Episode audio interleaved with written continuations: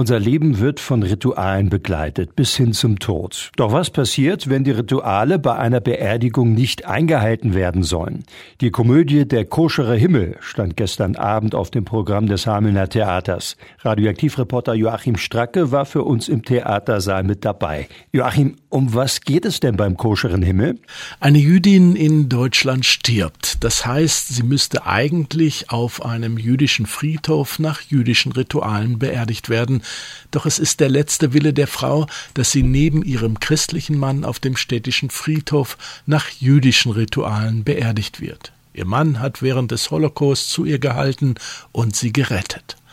Ein Rabbi will sie aber nicht auf einem christlichen Friedhof beerdigen, und das ist der Stoff für knifflige Verwicklungen einer herrlichen Komödie angereichert durch die Finessen des feinen jüdischen Humors. Wie wurde das Stück umgesetzt? Der jüdische Humor, der lebt ja von der Selbstironie und so werden die einzelnen Charaktere, die strenggläubige Cousine Tova, gespielt von Helen Schneider, der unsichere Sohn Bernhard, gespielt von Markus Majowski oder der findige Ehemann von Toja Fred, gespielt von Franz Josef Dieken, durch die religiösen Erfordernisse und den Drang zur Lösung gefordert. Die Bühne ist dafür spartanisch ausgestattet mit einer projizierten Kugel im Hintergrund, die auf der Bühne als Wölbung fortgesetzt wird. Die einzelnen Übergänge schafft eine Geigenspielerin, die für zum Teil fast poetische Bilder sorgt. Der feine jüdische Humor wird stellenweise überzeichnet durch fast comedyhafte Gestaltung, vielleicht auch dem Comedian Markus Majowski geschuldet. Und ein lebendiger Hund namens Abraham sorgt für Zwischenapplaus im Zuschauerraum. Hat das Stück denn gefallen? Das Stück hatte alles vom scheinbar unlösbaren Konflikt bis hin zu dem unsicheren Sohn gekleidet mit Fahrradhelm und buntem Hemd.